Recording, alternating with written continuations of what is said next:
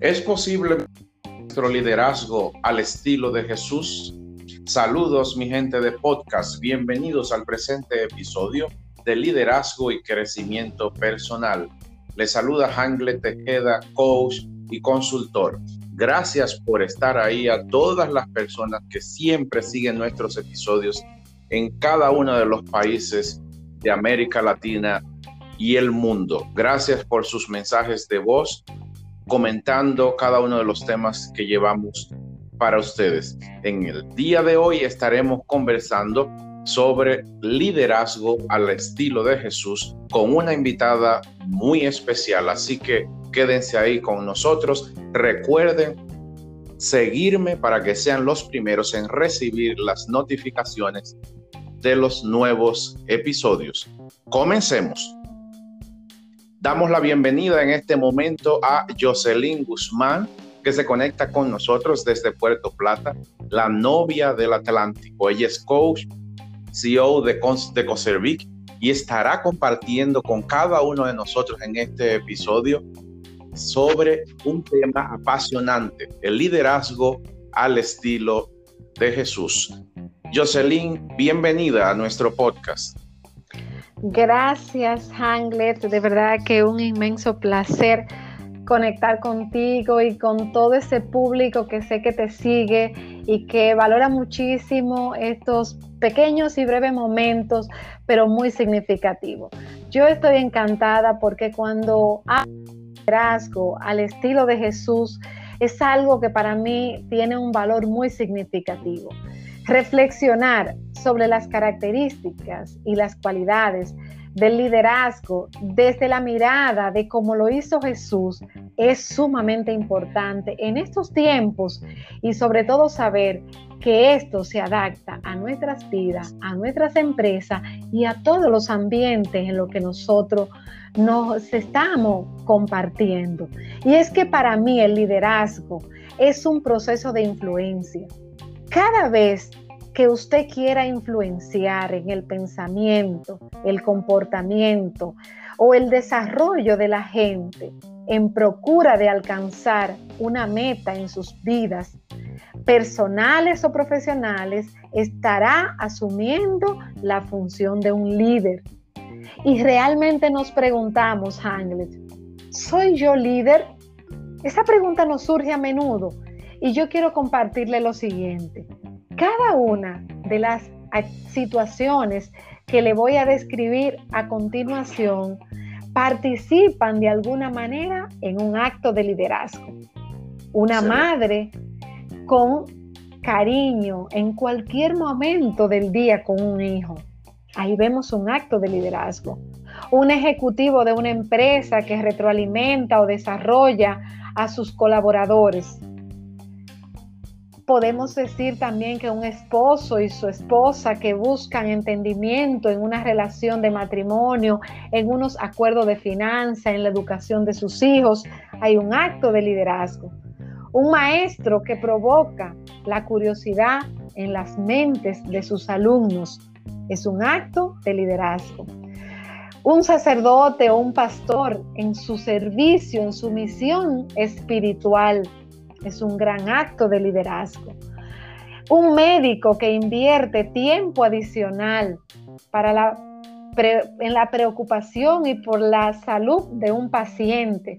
En este momento donde la salud juega un rol tan trascendente a nivel global y donde se ha convertido en el tema que no tiene la emergencia, qué lindo saber que los médicos juegan un rol de liderazgo trascendente y que en la mirada de cómo lo hizo Jesús, ese servicio es lo que trasciende. ¿Qué piensas tú, Hangler, hasta aquí sobre esta mirada del liderazgo de cómo lo ha hecho Jesús? Es interesante porque a veces las personas piensan, cuando escuchan la palabra de liderazgo, inmediatamente les conecta con la empresa. Sin embargo, por todo lo que te he escuchado contar, y sé que también a nuestra audiencia eso le está ayudando a pensar, vivimos nuestro liderazgo en, muchos lugares, nuestro lugar de trabajo, cuando estamos en la universidad, pero también en la familia. El liderazgo que asume la madre, como tú dices, muchas veces Sabemos y nos escuchan ahora mismo muchas madres solteras que asumen un rol sumamente importante y eso también es liderazgo. En este tiempo de coronavirus hay mucha gente asumiendo liderazgo. Tú decías el tema de los médicos, las enfermeras, todos los equipos de emergencia. Porque en este tiempo de, de coronavirus en todo el mundo, lo que más se necesita es tener liderazgo para, para que el mundo pueda transformarse, para que esta situación se pueda superar. Y yo te pregunto, Jocelyn, ¿cómo, ¿cómo nos puede ayudar entonces en todo esto el liderazgo al estilo de Jesús? ¿Cuáles son esas características del liderazgo de Jesús que nosotros podemos, a su ejemplo, con su inspiración, poner en práctica para, para desarrollar un estilo de liderazgo como el mundo necesita actualmente? Sí, sí, Hangle, tal como lo dice, yo le digo a, nuestro público, no te preocupes, si no tienes una función formal de liderazgo como tradicionalmente lo conocemos, desde ahí donde estás y con lo que haces, puede transformarte y puedes transformar a otros como lo hizo Jesús. Piensa en tu relación, como lo acabas de decir, tu esposa, con tus hijos, tus amigos, tus hermanos de comunidad, tus compañeros de trabajo, tus colegas, con toda esta persona que tú interactúas diariamente, ¿cuál es el grado de influencia que tú estás transmitiendo? Los conceptos de guiar como Jesús, Hangle, no son complejos, sino más bien son desafiantes. ¿Por qué son desafiantes? Porque una de las características que define el liderazgo de Jesús y lo podemos encontrar en muchos pasajes de la Biblia, es que Jesús hizo la diferencia porque vino a servir. Es un liderazgo de servicio. Esa es la característica que predomina en el liderazgo de Jesús. Y lo vemos en su humildad, porque Jesús aunque era Dios, no se avergonzó de hacer trabajos de hombre. Pasó los primeros 30 años de su vida en la tierra como un artesano, como un carpintero, como una persona común y corriente. Y esa era su misión de liderazgo, desde esa realidad que él afrontaba en su día a día. Y pregunto, o realmente quisiera eh, que reflexionáramos nuevamente, ¿Tenía Jesús algún conocimiento o experiencia relevante para manejar asuntos relacionados con trabajar, convivir y cuidar a personas imperfectas? Hoy, en nuestra realidad, nosotros quisiéramos que en los entornos que tenemos, ya sea como padres, ya sea en nuestro trabajo como supervisores, tener los colaboradores perfectos, los hijos perfectos, Jesús no tuvo un equipo perfecto. Él fue desarrollándolo desde esa realidad de imperfección como seres humanos. Y por eso nos dicen las Sagradas Escrituras en Lucas 5:32, no he venido a llamar a justos, sino a pecadores al arrepentimiento. Ese es un mensaje importante para nosotros en nuestro rol de liderazgo del día de hoy tomar tiempo para entrenar y desarrollar y delegar. Esa misión de Jesús de delegar fue una misión ejemplar en nuestra vida de liderazgo que hoy debemos nosotros imitar. Y eso está en el pasaje de Mateo 16, 18 que también nos dice, y yo también te digo que tú eres Pedro, y sobre esta roca edificaré la iglesia, mi iglesia, y las puertas del infierno no prevalecerán contra ella. Fíjate qué nivel de autoridad está imponiendo Jesús en esa función de delegar en Pedro lo que hoy conocemos en la Biblia y en las palabras. También Jesús se vio expuesto a trabajar constantemente a prueba, compromiso, integridad, desafío. Y hoy que nosotros estamos acompañando desde nuestra mirada de consultoría y coaching empresas, eso es lo que vemos, muchos desafíos, muchas realidades. Entonces, eso fue lo que hizo Jesús. Es por eso que este modelo de Jesús nosotros debemos traerlos a, nuestro, a nuestros días de hoy, porque realmente se apropia. ¿Qué te parece, ciertamente, yo me quedo con dos cosas que tú dices y es el tema del servicio. Y quiero, y quiero hacer énfasis en esto, sobre todo para quienes nos escuchan en República Dominicana, que está viendo un cambio de, de liderazgo, de gobierno. Recordarle que el liderazgo es un llamado, es un llamado, y en este caso el pueblo que ha colocado para representar ahí en, en una posición, no es un privilegio, es para servir. Así como Jesús vino a servirnos, no vino a servirse, en, cualquier lugar que estemos, una organización, la familia, la, empresa, una institución pública, es para servir, para hacer bien a todos, no para uno servirse de todos esos privilegios que están ahí. Eso es importante recordarlo porque se nos puede olvidar. Y esto nos conecta con otra cosa, nuestra... Jesús asumió un liderazgo, de repente Jesús ni siquiera sabía que estaba siendo líder, pero sí asumió un estilo de vida que le permitió eh, influenciar en los demás de una manera impactante, transformando la vida de los otros. Y lo hizo sin tener una posición. Jesús no ocupó una posición social, pero era un líder en medio del pueblo. Y eso generó una crisis en, en, la, en la sociedad de aquel momento. Como una persona que no estaba ni en la sinagoga, que no tenía un puesto en la iglesia de aquel momento, generó tanto movimiento. Entonces, mucha, la gente me pregunta, ¿Será que yo soy líder porque tengo una posición en, un, en una empresa? No. El liderazgo tiene que ver con un estilo de vida y Jesús nos lo enseña. ¿Qué te Así Es, Mira, eso que dices es tan real. Por eso te decías en mi conceptualización de liderazgo que es un proceso de influencia. Y por eso te ponía los modelos de que influimos desde cualquier lugar donde estemos. Jesús también se vio precisado a atender a situaciones de rechazo, de crítica, de oposición. Por eso vemos en Lucas 23, 18 que dice, pero todos ellos gritaron a una diciendo, fuera con este, suéltenlo a Barrabás entonces significa que nosotros que asumimos rol de liderazgo tenemos que saber que no vamos a ser receptivos en todo momento. Habrá momentos que hay rechazo, lo que tenemos que tener una convicción, una humildad y una claridad en la misión que nos corresponde realizar. Jesús también enfrentó asuntos serios de personal, incluyendo pérdida como lo vemos cuando fue la muerte de Lázaro. Así que fue un ser humano débil que en algún momento sintió dolor. Nosotros tenemos que saber que todo eso es parte de la naturaleza del liderazgo. Verse precisado a comunicarse en un ambiente multicultural. Jesús tuvo que tener la, la, la visión de comunicar esa nueva visión radical del futuro porque la forma en cómo se veía la salvación en ese momento no era la forma en cómo él la estaba predicando, que es la que predomina. Lo hizo desde su modelo de vida, lo hizo con sus ejemplos, lo hizo con su humildad y lo hizo siendo testimonio para los demás. Y yo finalizo prácticamente diciéndote, Hanley, ¿cómo puedo guiar como Jesús? Dos miradas Dos ideas le quiero compartir a nuestro público.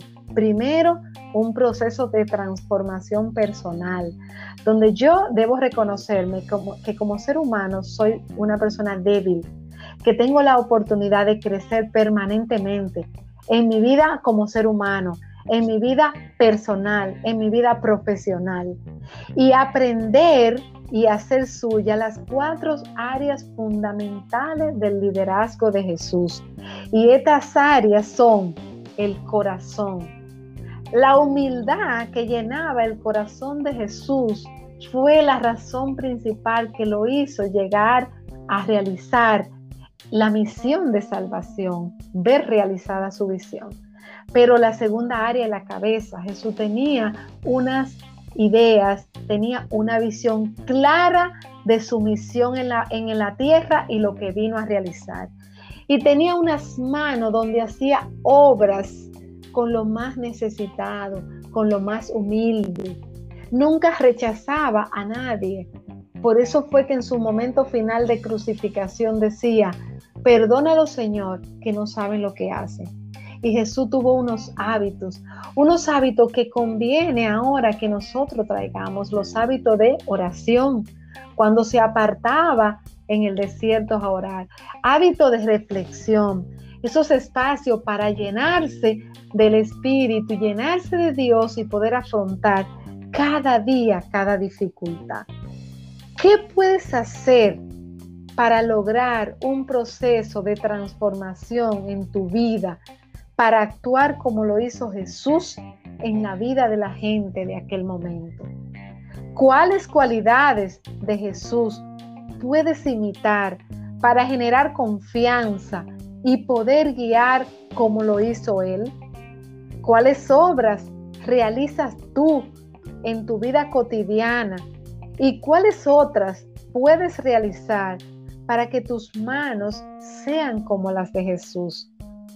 ¿Cuáles hábitos de Jesús puedes implementar y cómo lo harás?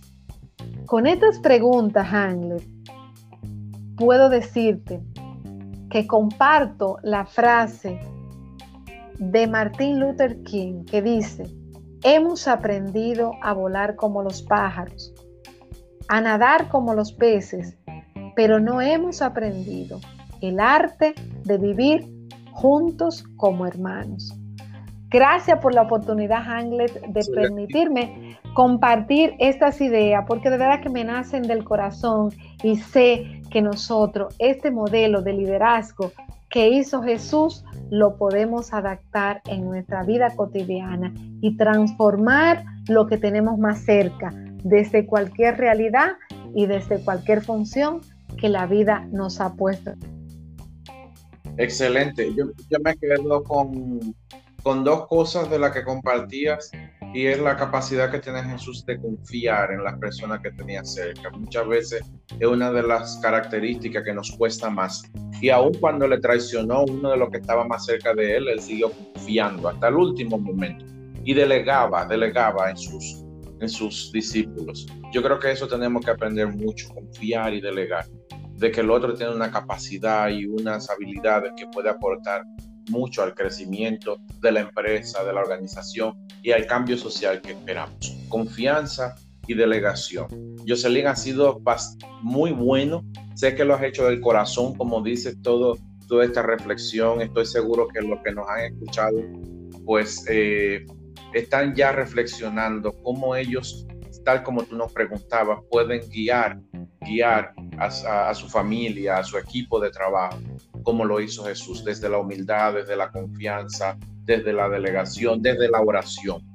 Jocelyn, yo estoy seguro que todo el que está escuchándote quisiera saber cómo poder contactarte, cuáles son los servicios que ofreces desde Conservit. Cuéntanos un poco.